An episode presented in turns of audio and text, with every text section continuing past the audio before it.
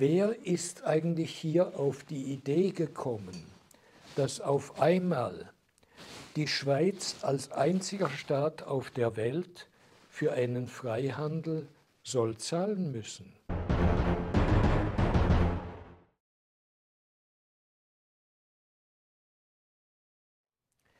Liebe Zuschauerinnen und Zuschauer, was ist eigentlich Freihandel und was zahlt man normalerweise dafür? Das Stichwort ist in letzter Zeit sehr häufig in den Medien, auch dass man natürlich für Freihandel, für Marktteilnahme, da müsste man natürlich ein paar Milliarden aufwerfen und so weiter, jedenfalls wenn man Schweiz heißt was ist eigentlich Freihandel?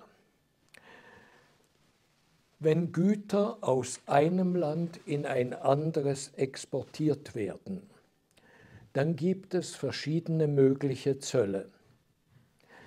Es gibt unter Umständen Ausfuhrzoll, kann ein Land statuieren, und es gibt vor allem Einfuhrzoll des Landes, in das die Güter hineinkommen. Also zum Beispiel schweizerische Maschine geht nach Indien, da muss man schauen, gibt es Einfuhrzoll in Indien oder ist das irgendwie zollfrei geregelt. Solche Zölle bilden ein erhebliches Handelshindernis.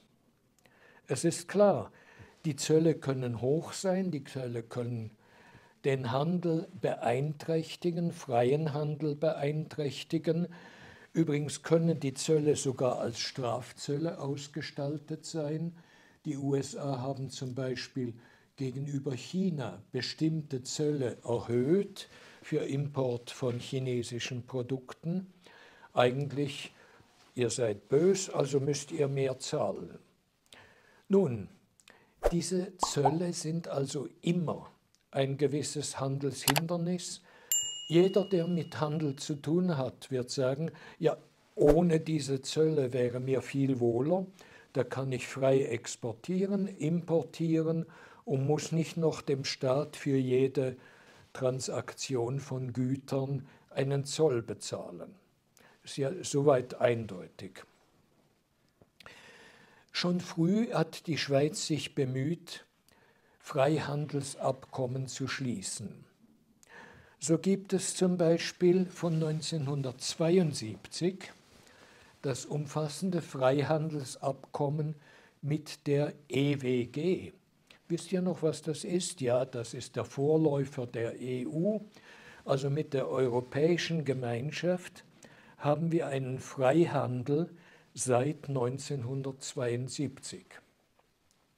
Tja, wie viele Milliarden im Jahr mussten wir denn da dafür zahlen?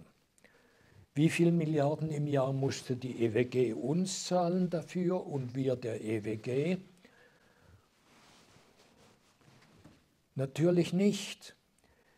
Freihandel ist dafür da, dass man den Handel entlastet und nicht, dass man noch zusätzliche Belastungen schafft. Seit 1972 also ein Freihandel mit der EWG. Das ist bei vielen von euch vor eurer Geburt schon geschehen.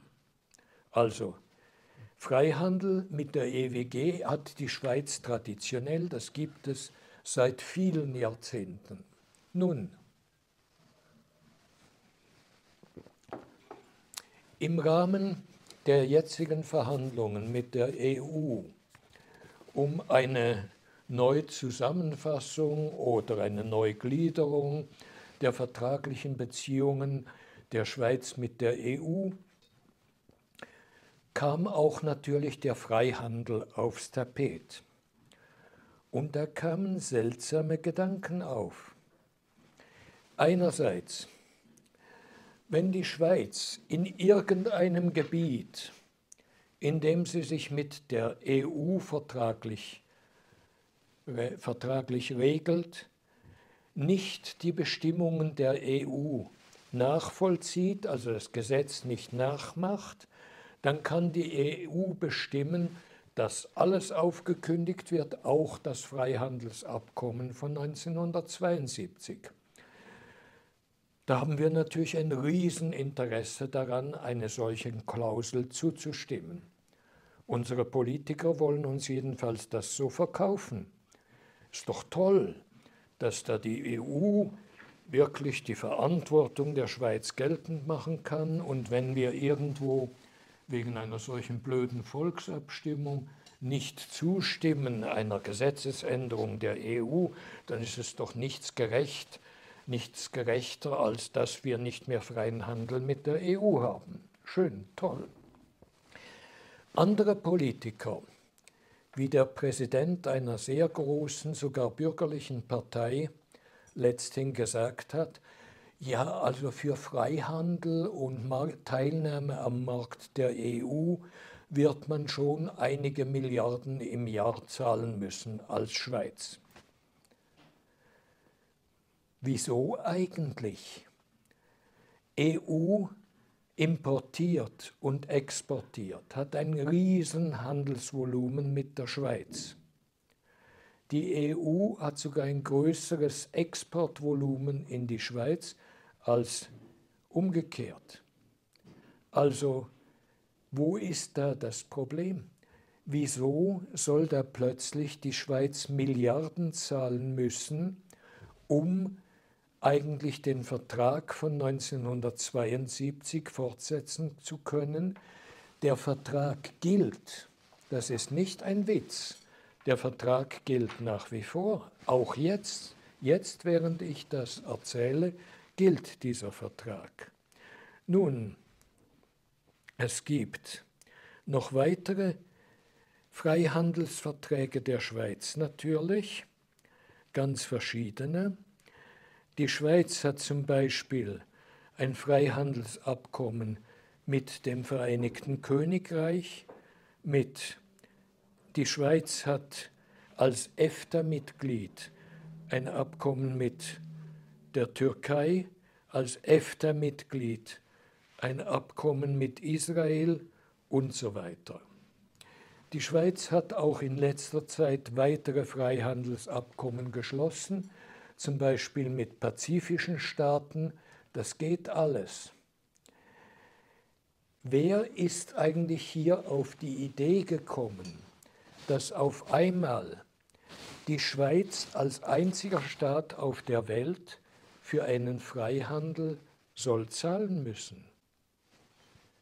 Ja gut, sonst heben wir das auf und machen halt wieder Zoll, aber dann auch an die Schweiz. Also was soll der Blödsinn? Freihandel ist nach der Tradition aller Verträge auf der Welt nie verbunden mit der riesigen Zahlung von einer Partei an die andere. Es waren auch schon erste Ansätze für einen möglichen Freihandel der Schweiz mit den USA aufgegleist. Es hat offenbar damals zu einem WEF der damalige Präsident Trump den Spezialisten für Freihandelsabkommen mitgenommen, in Erwartung, dass jemand vom Bundesrat zu diesem WEF kommt und man dann die Gespräche weiterführen kann. Es kam eine Bundesrätin der Schweiz zu diesem WEF und hat dem Herrn Trump ganz klar gemacht, dass er viel mehr für den Klimawandel tun muss, beziehungsweise gegen den Klimawandel. Herr Trump soll höflich sich erhoben haben und gesagt haben, vielen Dank für die Hinweise, aber die Zeit drängt. Auf Wiedersehen, Frau Bundesrätin. Nicht auf Wiedersehen, glaube ich, sondern Tschüss. So kann man auch Möglichkeiten für einen Freihandel kaputt machen.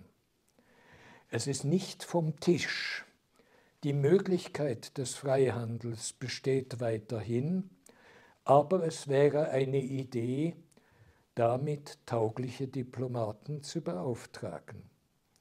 Freihandel soll nicht etwas sein, für das man Milliarden zahlen muss. Das sollten wir auch im Auge behalten, wenn nun ein Verhandlungsmandat erfolgt, mit dem man den ganzen Vertragskomplex mit der EU neu fassen will. Ich danke euch fürs Zuhören.